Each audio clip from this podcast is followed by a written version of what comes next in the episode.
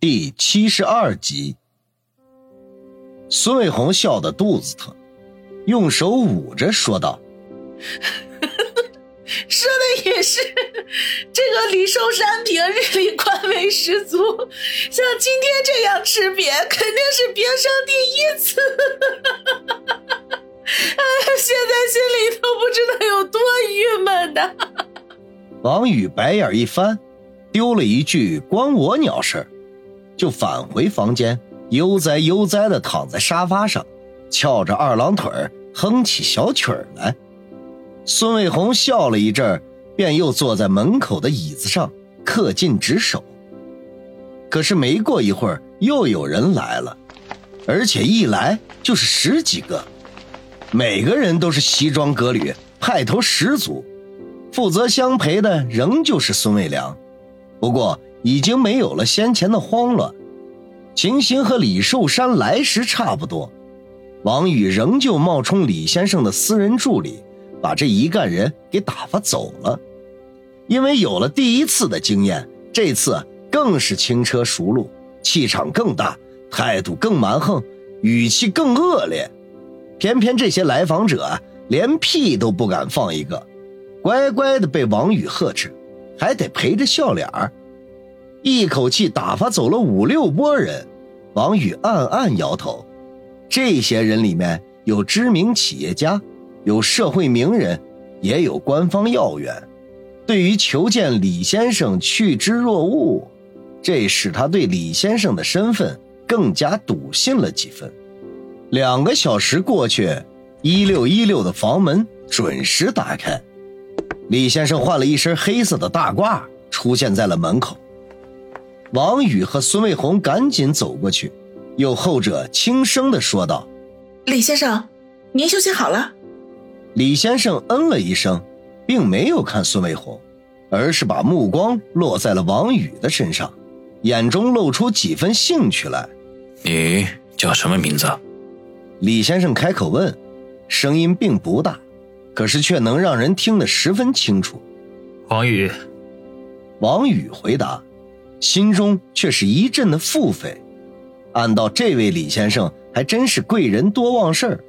从机场回来的路上，孙卫良已经介绍过他们了。李先生点点头，去准备一间会议室，通知那些人，半个小时后我会召开一个座谈会，会议时间为四十分钟。王宇和孙卫红对望了一眼，后者走到不远处。用对讲机通知孙卫良，说了几句话之后，他反身走回。李先生，十四楼就有一个多功能会议室，您看可以吗？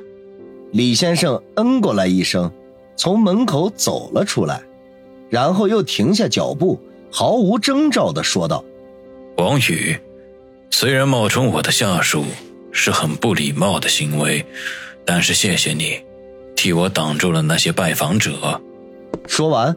步伐轻盈地向着电梯方向走去，王宇和孙卫红心中均是一愣，不约而同地想：原来这位李先生压根儿就没有休息，这两个小时在走廊里发生的事情，他都听得一清二楚。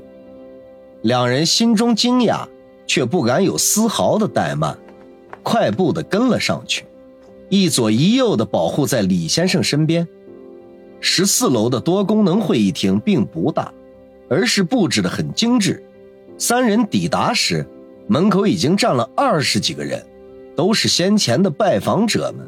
他们每一个人都是可以在官场或者商场呼风唤雨的人物，此刻却个个表情严肃，腰板挺直。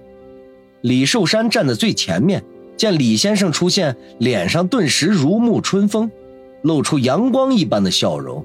大步迎了上去，主动伸手说道：“李先生远道而来，未能亲自迎接，实在过意不去啊。”李先生象征性的和他握了一下手，微微颔首，并不多言。李寿山眼中闪过一丝尴尬，可是脸上的笑容却更浓了，闪身到李先生身边，慢了他半拍，跟在身后，既使人感觉到他对李先生有着足够的尊重。也仿佛李先生是他亲自相陪，悄然的给自己脸上贴了金。小王，留在门口，不许任何打扰。李先生没理会李寿山的小伎俩，向王宇嘱咐了一句，便在众人的簇拥下走进了会议室。当然，孙卫良也留在了外面。会议室的门砰然关闭，王宇三人不约而同地吐了口气。真不是个好伺候的主。孙卫良小声的嘀咕道，脸上露出苦笑来。孙卫红在一边挖苦着说道：“哥，你这是自己找罪受。从小到大，我还从来没见过你这样溜须拍马的。”孙卫良呵呵一笑，对于亲妹的揶揄不置可否。王宇抱着胳膊站在会议室的门口，听着两兄妹的谈话，嘴角不免微微勾起。孙卫良在春城市的道上也算是个人物了。刚才孙卫红说的那些话，只怕除了他这个亲妹子之外，别人是根本就不敢说的。他初见孙卫良是在辉煌 KTV 酒吧，给他的第一印象就是沉着冷静、身体健壮，一看就是擅长打架的能手。后来通过陈六与之相识，发现他是个很有江湖大哥气质的人物。再后来，便是街头遇袭，他却展现出了怕死的一面。当生命受到威胁时，他和普通人没什么两样。等在春城武术馆和孙卫红第一次比试的时候，孙卫良又显出了亲情的一面，时刻担心着自己妹妹的安危。而此刻，孙卫良转身又变成了圆滑世故的老油条。对于溜须拍马之事，轻车熟路，游刃有余。尽管他脸上的刀疤在大多数的时候会影响他那谄媚的笑容，一时间，王宇不得不感叹孙卫良的多变，同时他的形象也在心中变得立体了起来。会议果然只持续了四十分钟，不多一分，也不少一秒。会议室的大门推开。李先生面无表情地走了出来，李寿山等人跟在后面，想要相陪，却被其挥手阻止，不咸不淡地说了一句：“接下来的行程，我不希望有人打扰。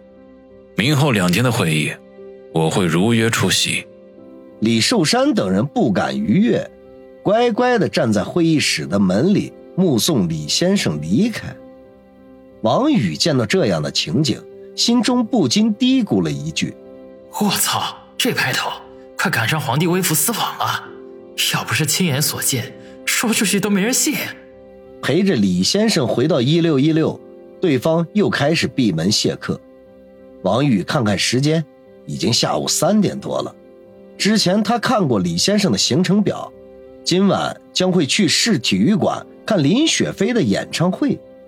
演唱会开始的时间是在晚上七点钟，相隔还有不到四个小时。看样子没出发前往体育馆之前，这位李先生是不打算从房间里走出来了。他心里头正盘算着，孙卫良就带着两名服务员推着餐车从电梯那边走了过来。到了跟前，朝一六一六扫了一眼，问道：“有闭门不出？”王宇和孙卫红点点头，孙卫良吐口气说道：“王兄弟，我看他对你印象不错，你去敲门说下，我们准备了西餐。”王宇应了一声，跑去敲门，结果手还没碰到门，房门就开了。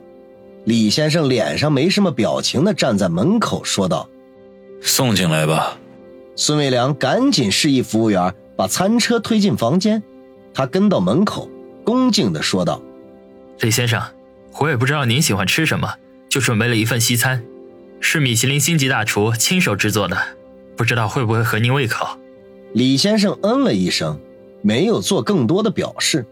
等服务员把餐车停放好，走出房间的时候，他才说道：“六点出发去观看林小姐的演唱会，会后我可能会与林小姐共进晚餐，通知你安排的人手，不要跟着我。”小王和小三留下来就够了。